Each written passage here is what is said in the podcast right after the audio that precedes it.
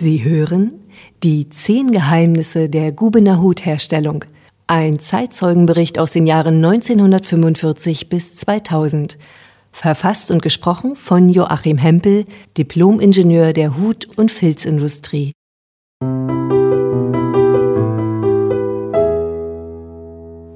Guten Tag miteinander. Sie haben einen interessanten Abschnitt, den Abschnitt 4 im Podcast Zehn Geheimnisse der Gubener Hutherstellung ausgewählt. Es geht hierbei um den Vorgang, wie aus dem konuskegligen Filzstumpen weitengerechte zylindrische Kopfformen und modellgerechte Hutkrempen entstehen. Für den uneingeweihten Betrachter möchte ich die Form des konuskegligen Filzstumpen kurz charakterisieren. Wir sehen das Formgebilde eines konuskegligen Filzhutstumpens in Gedanken vor uns. Die Spitze wird als Polkappe bezeichnet und entspricht etwa der Größe einer Faust. Aus diesem konuskegligen Filzstumpen soll nun ein Hut mit Krempe entstehen. Zur Umformung des Hutfilzstumpen sind Wärme, Feuchtigkeit und mechanische Arbeit wichtige Faktoren, die diesen Prozess begleiten und das Filzgefüge in gewissem und erforderlichen Umfang verformen und gleichbleibend dehnen. Ich erinnere an den Spruch, nass und heiß ist des Filzes Speis. Die Verformung der Hutstumpen kann auch manuell erfolgen, also von Hand aus. Das erfordert einen riesigen Kraftaufwand. Die obere Stumpenhälfte wird zum Kopf des Hutes und die untere Hälfte zur Krempe gedehnt und verformt. Seit Jahrzehnten kommen zur Verformung der Hutstumpen speziell entwickelte Maschinen, zum Beispiel die Kopfausstoßmaschine und die Randstreckmaschine zum Einsatz. Die Kopfausstoßmaschine erleichtert die früher mit einfachsten Mitteln und Muskelkraft ausgeführte Verformungsarbeit bei der Hutherstellung erheblich und sorgt für hohe Produktivität und gleichbleibende Qualität. Die Funktionsgruppe der Maschine besteht aus je einer Ober- und einer Unterkrone aus nicht rostendem Material. Eine Krone können wir uns so vorstellen, dass wir unsere zwei Hände mit den Fingerspitzen in gespreiztem Zustand aneinander halten. Die Unterkrone ist ein ebensolches Gegenstück, die ein zwischengefügtes Material, zum Beispiel den Filz, bei hohem Kraftaufwand dehnen. Der gesamte Arbeitsvorgang in dieser Kopfausstoßmaschine läuft unter ständiger Bedampfung ab, um den Filz geschmeidig und verformbar zu machen. Nach diesem Prozess besitzt die ausgebeutelte Polkappe eine bleibende Dehnung von der Faustgröße ausgehend nun auf das Volumen eines etwa ein Liter großen Kochtopfes. Nicht nur die Polkappe erfährt hier eine bleibende Dehnung, sondern eben auch die obere Hälfte des Stumpens. Einige Bereiche des Hutfilzes haben sich dann mindestens um 40 Prozent gedehnt und diese Dehnung muss bestehen bleiben. Nach erfolgtem Arbeitszyklus wird der Stumpen von der Bedienkraft aus der Maschine entfernt, manuell über eine zylindrische Blockform gezogen und mit einer Hand voll kaltem Wasser zum Abkühlen übergossen. Der Hutmacher bezeichnet diesen Vorgang als Blocken. Durch das Abkühlen wird er in dieser Form fixiert. Die nächste Arbeitsstufe ist das Randstrecken oder Randformen. Man nutzte dazu die in Guben entwickelte und weltweit eingesetzte Randstreckmaschine als Vier-Kegel-Streckwerk. Die Pedalziehmaschine und die Hochleistungsformziehmaschine waren für das nachfolgende Ziehen im Einsatz.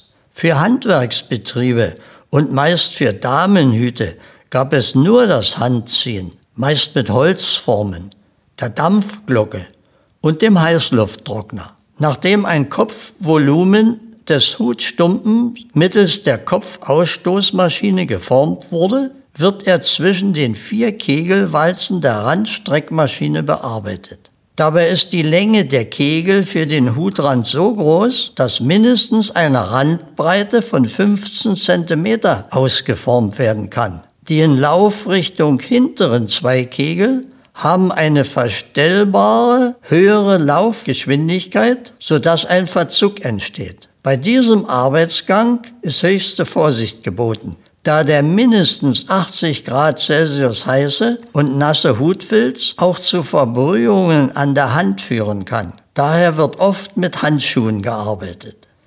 Nach zwei bis vier Umdrehungen des Hutrandes ist der Streckvorgang in die ausreichende bleibende Dehnung vollzogen. Der nun folgende Ziehprozess lässt Hutformen, Hutweiten und Hutovale entstehen. Das Handziehen auf der Pedalziehmaschine ist wie folgt zu beschreiben. Sie kommt beim halbfertigen vorgeformten Hut zum Ziehen der gesamten Form des Hutes zum Einsatz. Meist zehn Arbeitsstellen an fünf Pedalziehmaschinen wurden von einem Hutzieher nacheinander bedient. Die Hutweiten waren dafür auf die einzelnen Pedalziehmaschinen aufgeteilt, beispielsweise bei Herrenhüten von der Weite 53 bis zur Weite 62. Im VEB Vereinigte Hutwerke Guben kam für das speziell entwickelte Formzieh- und Pressverfahren die sogenannten Hochleistungsformziehmaschinen zum Einsatz. Eine Arbeitskraft bediente hier vier Maschinen und schaffte nicht selten in einer Schicht 600 Hüte. Zum Vergleich, dagegen fertigte ein Damenhutzieher beim Handziehverfahren pro Schicht je nach Formenvarianten und Nachbearbeitungsaufwand 50 bis 100 Hüte. Der Pedalzieher kam auf 250 Hüte pro Schicht. Nach jedem Ziehvorgang muss der Hutfilz auf einen Feuchtigkeitsanteil von unter 20 Prozent austrocknen. Erst damit ist die entsprechende Verformung gesichert. Die Bearbeitung des Hutfilzes kennt noch den Begriff Anformen. Hier wird der Außenrand beispielsweise auf der Anformmaschine gedehnt, sodass eine Form entsteht, die einem Strandhut entspricht. Diese Zwischenstufe wird als sogenannte Kapline besonders auch für die Ausstattung in der Damenhutfertigung verkauft. Bedeutsam ist nach dem Ziehprozess die Gestaltung von gekrümmten Rändern, wie sie beim Bowler oder beim sogenannten Homburg, dem Diplomatenhut, zu sehen sind. Die oft flach gezogenen Ränder werden wegen der Oberflächenbearbeitung hierbei auf Metallformen im feuchten Zustand umgebügelt, teilweise auf dafür speziell entwickelten Maschinen, unter anderem auch die sogenannte Rolliermaschine. In Guben wurde das Krümmen der Ränder durch Vorpressen favorisiert, was eine höhere Leistung gestattete. Nach dem Ziehprozess besitzen die Hutränder noch die gewalkte und durch das Abbinden der Bandstelle und der Außenkante der Ränder verbliebene Filzanteile, die durch Beschneiden der Krempe entfernt werden. Das Beschneiden als Spezialität möchte ich im Abschnitt der Oberflächenveredelung mit einflechten. Handwerksbetriebe kennen für das Ziehen Holzformen und Großbetriebe sind zu Aluminiumformen übergegangen, weil die Lebensdauer der Form eine wesentlich höhere ist. Mit Aluminiumformen konnten um die 10.000 Stück pro Hutform und Hutweite produziert werden.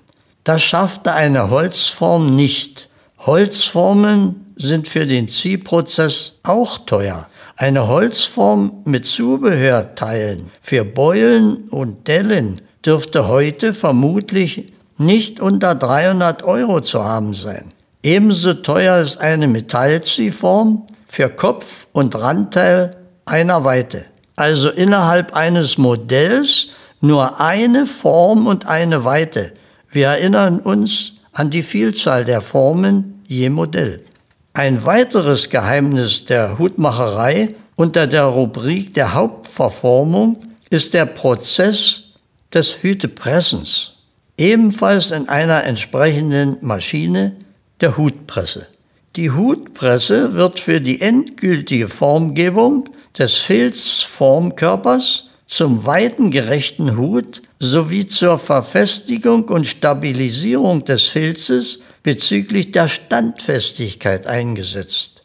Sie besteht funktionell aus dem Unterteil, in dem sich die Hutform des zu gestaltenden Hutes befindet, und der absenkbaren Haube als Oberteil.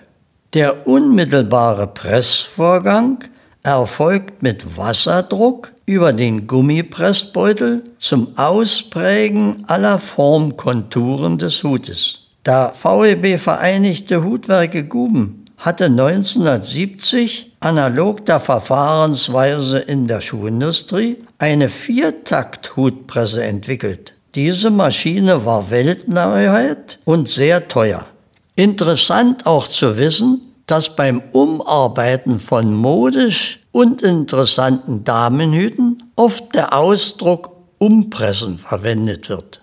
Das ist falsch. Damenhüte werden meist nicht gepresst. Die Umarbeitung erfolgt über einen Ziehprozess in die neue Form.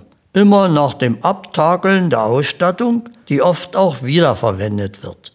Bedeutsam für den Prozess des Pressens von Filzhüten, aber auch Gewebehüten sind die Hutformen, die jeweils in den einzelnen Hutweiten für die jeweilige Hutformenvariante gefertigt wurden. Beispielsweise eben von der Hutweite 53 bis zur Weite 62 für den normalen Weitenschlüssel. Der geheimnisvolle Weitenschlüssel ist die Stückelung der Anzahl der Hutweiten in einer größeren Bestellmenge. Zum Beispiel bei einer Hutbestellung von insgesamt 100 Hüten waren dabei zwei Hüte in der Weite 53, fünf Hüte in der Weite 54, zwölf Hüte in der Weite 55 und so weiter inbegriffen. Hutpresser und Hutzieher mussten im Fertigungsprozess die Mengen der einzelnen Weiten berücksichtigen und hatten dabei für die Haupthutweiten oft zwei Hutformen zur Verfügung. Das Know-how des Formenwechsels entschied über die Tagesleistung des Hutmachers. Er musste daher im Vorfeld genau überlegen, wie er den Weitenschlüssel optimal aufgliedert.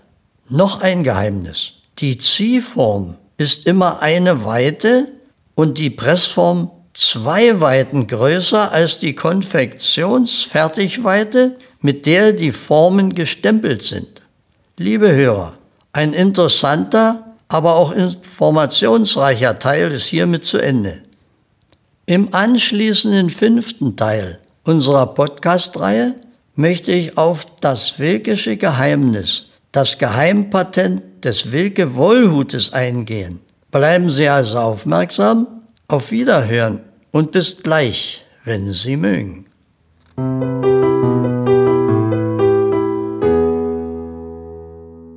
Eine Produktion in Zusammenarbeit mit dem Stadt- und Industriemuseum Guben und mit freundlicher Unterstützung durch das Ministerium für Wissenschaft, Forschung und Kultur des Landes Brandenburg und durch die Stadt Guben.